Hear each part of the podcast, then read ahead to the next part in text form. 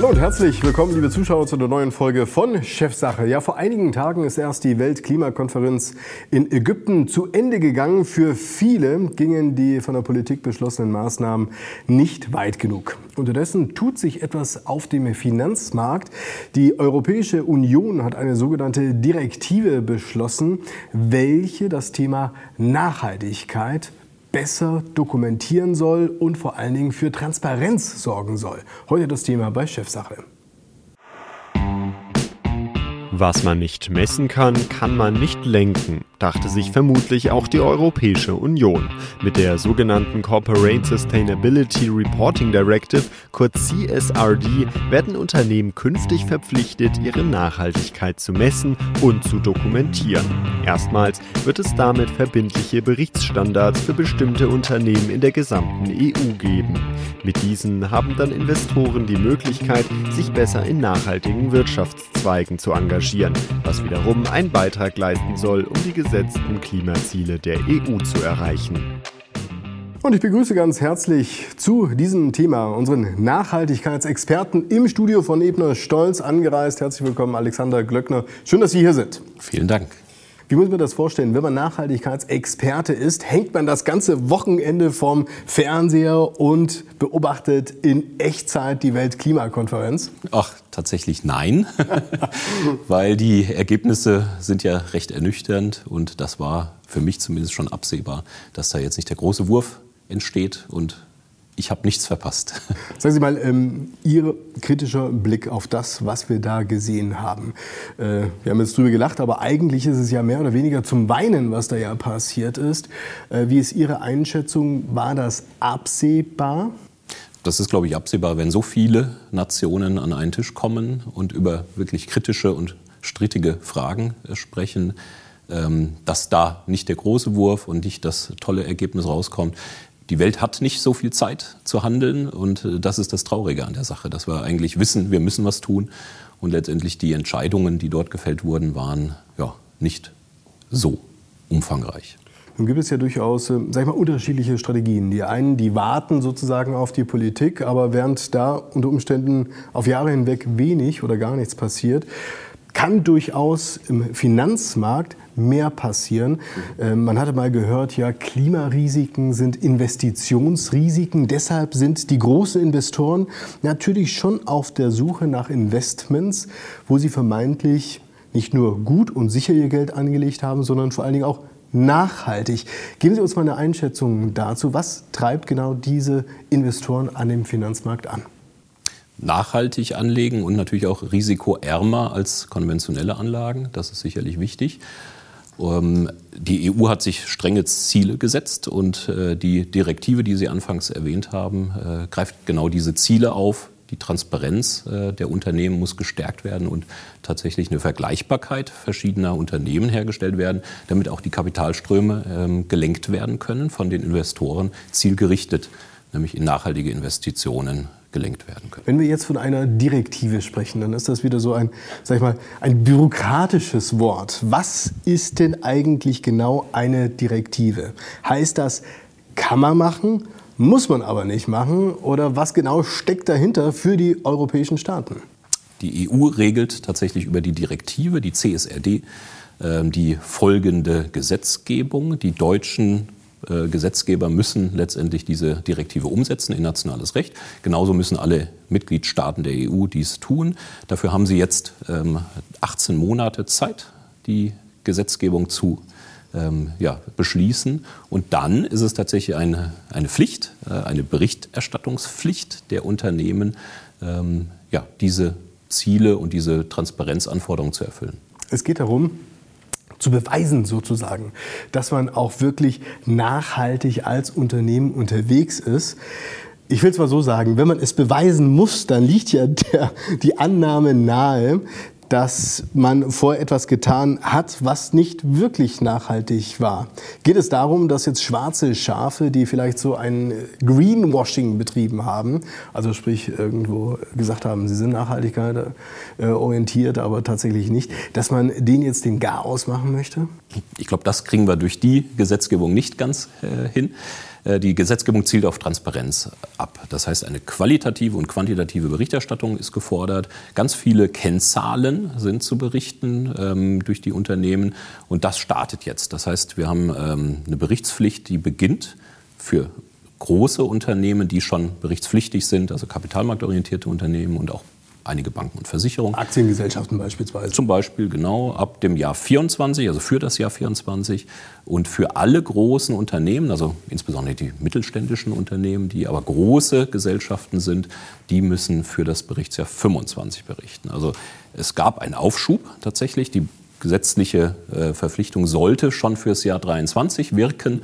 Das hat der Gesetzgeber dieses Jahr nochmal verschoben, also in einem Stufenprogramm letztendlich verschiedene Anwendungszeiten festgelegt. Warum ist genau jetzt der richtige Zeitpunkt, um über dieses Thema zu sprechen? Ja, ich will es mal so sagen, wenn ich es jetzt äh, vergleiche, vielleicht mit einer ungeliebten Hausarbeit, ja, die ich zu tun habe, aber jetzt halt nicht machen möchte dann, äh, und nicht machen muss offensichtlich, dann könnte ich die ja natürlich auch erst sehr viel später machen. Warum glauben Sie, macht es jetzt Sinn, dass diese Unternehmen sich darum kümmern, wie sie künftig das Thema Nachhaltigkeit besser darzeigen und beweisen können, sozusagen? Ja, aufschieben äh, ist, ist, immer, ist, immer, eine Strategie. Ähm, wir haben jetzt eine längere Zeit, Vorbereitungszeit, ähm, die man sicherlich nutzen sollte, nämlich die Regulatorik ist so umfangreich und so komplex, ähm, dass viele Unternehmen damit eine Herausforderung haben, sicherlich auch Probleme der Kapazität, also der ähm, Möglichkeit, diese Informationen alle zusammenzusuchen. Es ist eine konzernweite Berichtspflicht. Das heißt, man muss tatsächlich für die gesamte Gruppe berichten und ähm, Kennzahlen erheben und das braucht Zeit. 25 hört sich noch weit weg an. Ähm, äh, trotzdem sollte man einzelne Schritte jetzt schon gehen. Die EU-Taxonomie ist auch noch so eine Direktive, die die EU herausgegeben hat, die man auch gleichzeitig erfüllen muss, zusammen mit der CSRD. Da bleibt wenig Spielraum, sozusagen sich noch kurzfristig darauf vorzubereiten. So, geben Sie uns mal eine Einschätzung zu dem Thema Berichte bzw. Berichtswesen. Also wir alle wissen ja, dass in Unternehmen unterschiedlichste Kennzahlen natürlich am Werk sind, Einnahmen, Ausgaben, am Ende ein Betriebsergebnis und so weiter. Aber es gibt daneben natürlich schon auch viele, viele Dinge, die irgendwo auch erfasst und dokumentiert werden müssen. Warum eigentlich und wieso soll jetzt gerade auch das Thema Nachhaltigkeit so umfangreich, ich will es mal sagen, protokolliert werden. Man könnte ja auch sagen, unter Geschäftsleuten passt schon, ich mach's, du glaubst mir und das war's. Genau, ja, der ehrenbare äh, Kaufmann, äh, ja. dem, dem wird immer geglaubt. Aber jetzt müssen wir tatsächlich Zahlen und Fakten auf den Tisch werfen und bringen. Ähm, das heißt, die, die tatsächlich die angeforderten Kennzahlen und Informationen sind sehr umfangreich und im Unternehmen nicht immer verfügbar finanzwirtschaftliche Daten, Umsatz, äh, ne, Anlagevermögen etc., Personalaufwand kennt man und hat man sowieso eine langjährige Berichtspflicht schon. Äh, jetzt geht es um nicht finanzielle, ne, häufig auch weiche Faktoren äh, genannt. Also das heißt, Umweltindikatoren sind zu berichten, auch im sozialen Bereich, also viele Daten zu Mitarbeitern, selbst zu ähm, Leiharbeitern und Zeitarbeitern sind Daten gefragt, Arbeitsunfälle, auch das Thema Governance ähm, spielt Führung, eine Rolle. verantwortungsvolle Führung. Genau, also auch Informationen zum, ähm, zur, zur, Aufstellung von Vorstand, ähm, Aufsichtsrat oder Geschäftsleitung. Ähm, dazu werden jetzt Fakten abgefragt, die erstmal zu erheben sind und vielleicht auch ne, zu dokumentieren im Unternehmen, damit man eben einen Routineprozess der Datenerhebung schafft. Das klingt erstmal nach einem bürokratischen Ungetüm, ich will es mal so sagen, Herr Glöckner. Ähm, ich glaube, wir müssen uns nicht an der Stelle über Sinnhaftigkeit und Unsinnhaftigkeit unterhalten.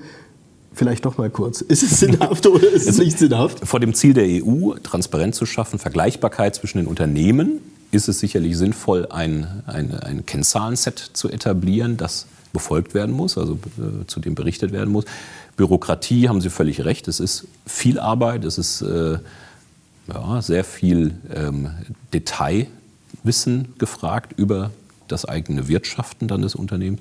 Ähm, wir, wir, lernen ja auch aus den großen, also die sogenannten äh, Unternehmen der öffentlich, äh, die Public Interest Entities, also Unternehmen von öffentlichem Interesse, die müssen schon berichten seit 2017. Und da hat man auch gemerkt, wie umfangreich das ist, wie viel Arbeit das macht, ne, ähm, wie viel Ressourcen und Kapazitäten das tatsächlich bindet. Und genau diese Berichtspflicht wird jetzt eben auf alle großen Unternehmen ausgerollt. Und das ist viel Arbeit. Und perspektivisch kann man, glaube ich, auch daraus ablesen, dass früher oder später wird es wahrscheinlich jedes Unternehmen treffen. Genau, Und zwar völlig Wurst, in genau. welcher Größenordnung du bist. Genau, mittelbar ähm, sind natürlich auch kleine Unternehmen dann berichtspflichtig in dem Sinne, dass sie den berichtspflichtigen Unternehmen per se Daten anliefern müssen. Also ne, wenn sie Teil der Lieferkette, der Wertschöpfungskette eines großen Unternehmens sind, dann müssen sie Rechenschaft ablegen, auch sozusagen, wenn sie nicht gesetzlich verpflichtet sind. Dazu kann man ja trefflich eine Meinung haben. Ist das jetzt sinnvoll? Ist das nicht sinnvoll? Also vor dem Hintergrund, dass es ja durchaus auch viele Unternehmen gibt, die mit dem Thema Nachhaltigkeit Geschäft machen, obwohl ja, ich mal, die Produkte oder Dienstleistungen, die sie da äh, verkaufen, nicht wirklich nachhaltig sind. Wir sprechen über dieses sogenannte Greenwashing ist ja, sag ich mal, die Motivation keine schlechte. Also sprich die Transparenz, die hier eingefordert wird, welche schon auch mit viel Aufwand verbunden ist, soll ja unterm Strich dazu führen, dass kein Schindluder mit dem Thema Nachhaltigkeit, Klammer auf, mehr betrieben wird. Richtig? Richtig. Äh, Greenwashing war häufig das Problem auch eines fehlenden Sollobjektes, dass man nicht wusste, ne, was ist denn tatsächlich vorgegeben, was ist zu berichten oder beziehungsweise gegen was ist zu berichten. Ähm, und mit den vielen Standards, die jetzt einhergehen, die CSRD liefert ähm, derzeit sind zwölf Standards im finalen Entwurfsstadium seit letzter Woche. Ähm, diese Standards beschreiben, was und wie zu berichten ist und damit ist sicherlich äh, von äh, ja, weniger Greenwashing möglich und die Berichtspflicht ist parallel noch eine Prüfungspflicht ähm, etabliert worden. Das heißt, auch der Wirtschaftsprüfer oder ein anderer ähm, Prüfer muss die Daten tatsächlich auch noch überprüfen. Äh, eine sogenannte Prüfung mit begrenzter Sicherheit wird Gesetzer, vom Gesetzgeber mhm. vorgegeben. Von daher auch da steigert natürlich sich die Glaubwürdigkeit der Berichterstattung durch einen externen Blick. Okay. Heißt, unterm Strich ist das, was damit eingefordert wird, absolut nachvollziehbar und sinnvoll? Oder muss man sagen, naja, vielleicht hätte man es vielleicht nicht in diesem Umfang machen müssen? Also ich erinnere nur an das Thema DSGVO, Datenschutzgrundverordnung. Da hatte ich irgendwie so das Gefühl, die Deutschen, die hatten das mal wieder irgendwie äh, musterhaft und mustergültig umgesetzt, während die anderen, sag ich mal, ja, vielleicht ein bisschen laxer gesehen haben, mehr interpretierend am Werk waren waren wir wieder die Ersten, die gestreckt haben und also, wir machen es ganz besonders toll. Ja, es ist ja eine europäische Verordnung. Das heißt, alle europäischen Länder ähm, müssen diese Verordnung umsetzen in nationales Recht. Die Deutschen sind mit dem Lieferketten-Sorgfaltspflichtengesetz äh, vorangeschritten, haben dort eine, eine Berichtspflicht etabliert, die noch nicht europäisch äh, reguliert ist. Ähm, aber sicherlich, ja, die hundertprozentigen Deutschen machen das äh, sicherlich dann als Musterknabe. Aber man muss auch sagen, auch außerhalb der EU gibt es Entwicklungen, die Erderwärmung einzugrenzen, ähm, Klimaneutralitätsziele zu vereinbaren. Das ist kein reines europäisches ähm, Thema. Selbst äh, ne, Länder, von denen man das nicht erwartet hätte, haben tatsächlich auch Klimaneutralitätsziele vereinbart. Die Frage ist natürlich immer, wenn es Rahmenbedingungen gibt, die einzuhalten sind, die jetzt vorzubereiten sind, was passiert eigentlich, wenn man sich nicht dran hält? Also sprich, ähm, welche Konsequenzen und welche Sanktionen kann es unter Umständen für diese Unternehmen geben, die sich nicht dran halten? Da möchten wir gleich unter anderem drüber sprechen. Liebe Zuschauer, bleiben Sie dran hier bei Chefsache.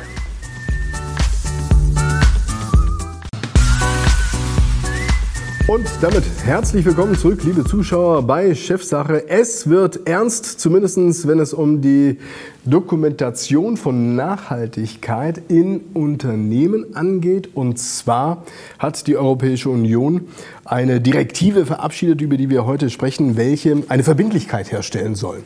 Also sprich, ähm, sind die Unternehmen tatsächlich nachhaltig unterwegs oder nicht?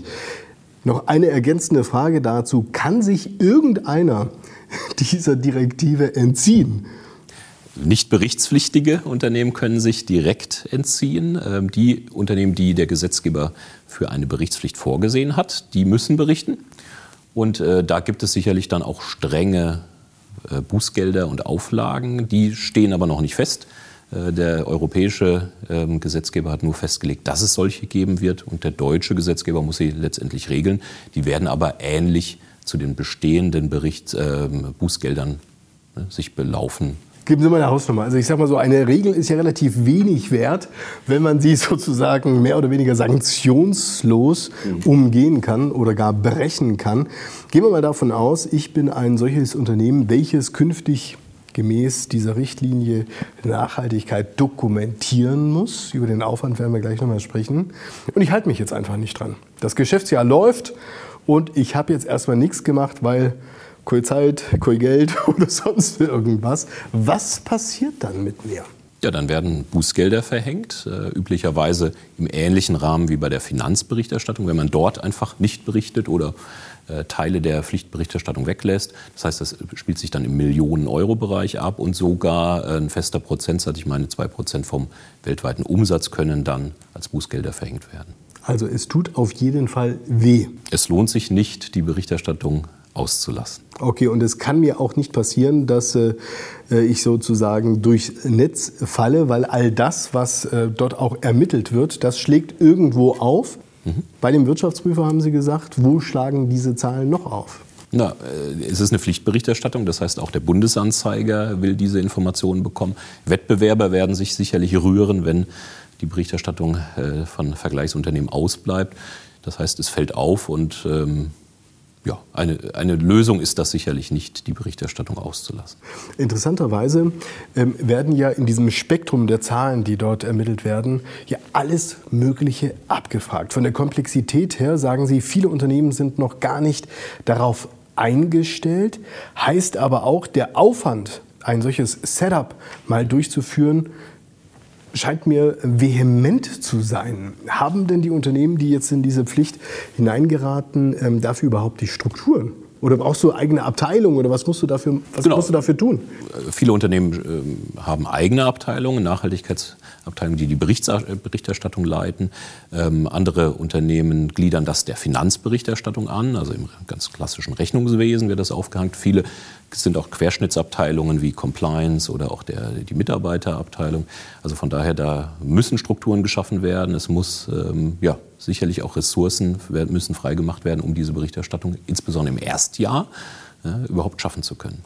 Das klingt erstmal nach sehr viel Aufwand und damit auch Kosten. Kann man das als eine Investition sehen, die sich nach hinten raus rechnet, weil beispielsweise Investoren äh, dadurch auf mich aufmerksam werden und sagen, ja, also das hat er wirklich gut gemacht und dafür gebe ich ihm jetzt mein Geld? Ja, sicherlich. Also wie gesagt, alternativlos ist ja auch die Berichterstattung. Man muss es äh, tun, es ist eine Pflicht. Ähm, man äh, stellt sich sicherlich besser ne, bei den Kunden und Mitarbeitern dar, indem man transparent berichtet. Äh, Banken ähm, äh, äh, verlassen sich auf, auch, auch jetzt schon auf Nachhaltigkeitsinformationen, geben dann auch einen Rabatt bei den Basispunkten, mhm. bei Kreditvergabe. Also das alles ist schon ähm, ja, heutzutage ein Thema. Und was natürlich auch ermittelt wird, ist zum Beispiel das Thema CO2-Emissionen. Oder was beispielsweise auch äh, natürlich eine wichtige Kennzahl ist, inwiefern ich erneuerbare Energien in meinem Geschäft einsetze. Gibt es denn eine Gewichtung sozusagen der einzelnen Themen, die, äh, sag ich mal, im Nachhaltigkeitsbericht von ganz großer Bedeutung sind, eine Kennzahl, der besonders viel Aufmerksamkeit zugemessen wird und andere, die vielleicht nicht ganz so wesentlich sind. Genau, das beschreiben tatsächlich auch die Berichtsstandards, die ähm, äh, jetzt im Entwurf äh, vorliegen. Die Umweltdaten sind per se als wesentlich ähm, gekennzeichnet, schon vom Gesetzgeber. Das heißt, ein Unternehmen muss über eine Wesentlichkeitsanalyse feststellen, welche berichtspflichtigen Informationen muss es berichten. Und insbesondere im Umweltbereich sind CO2-Emissionen und auch Energiedaten äh, verpflichtend zu berichten. Das heißt, wenn man ne, Grünstrom bezieht oder ähm, Fernwärme aus erneuerbaren Energien, dann ist man mit dem CO2-Wert natürlich besser als vielleicht ein Unternehmen, was, was konventionellen Strom einkauft. Ähm, genauso ist es, ähm, wenn, man, wenn man eine Fahrzeugflotte hat, die elektrisch betrieben ist, dann hat man weniger CO2 in der Bilanz. Nun ist es ja so, dass die Europäische Union ja durchaus so ein Stufenmodell vorgesehen hat. Also jetzt nicht gleich der fette Wurf sozusagen für alle, sondern ein bisschen Salamitaktik mäßig.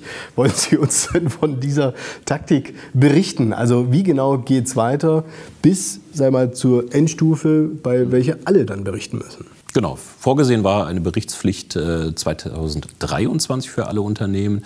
Ähm, jetzt ist es so, dass die bisher berichtspflichtigen Unternehmen, also die sogenannten Unternehmen äh, von öffentlichem Interesse, ähm, jetzt für 24 die CSRD beachten muss und damit auch die neuen Berichtsstandards erfüllen muss. Und große, nicht kapitalmarktorientierte Unternehmen müssen für das Berichtsjahr 25, also Geschäftsjahr 2025, erstmalig berichten. Eine ähm, Angst kann ich nehmen, nämlich äh, Vorjahreszahlen sind nicht zu berichten. Das heißt, man muss keine Vergleichsperiode erfassen und erheben. Aber natürlich ähm, muss man zeitnah diese Daten erheben, weil sie sind Bestandteil des Lageberichts. Das heißt, man muss sich an die Lageberichtsfristen äh, orientieren und annähern und entsprechend die nicht finanzielle Berichterstattung angleichen. Herr Glöckner, nur weil ja Zahlen dokumentiert werden und reported werden, heißt das ja noch längst nicht, dass sie im Kontext von bestimmten Zielvorgaben ja stehen, richtig? Richtig. Die Gesetzgebung gibt keine Ziele vor, die einzuhalten sind, sondern zielt tatsächlich auf eine transparente Berichterstattung ab. Ähm, es gibt aber natürlich Ziele, die verfolgt werden von der EU, Klimaneutralität. Ja 2050. Äh, Deutschland hat sich sogar fünf Jahre früher dazu entschlossen, 2045 äh, klimaneutral zu werden.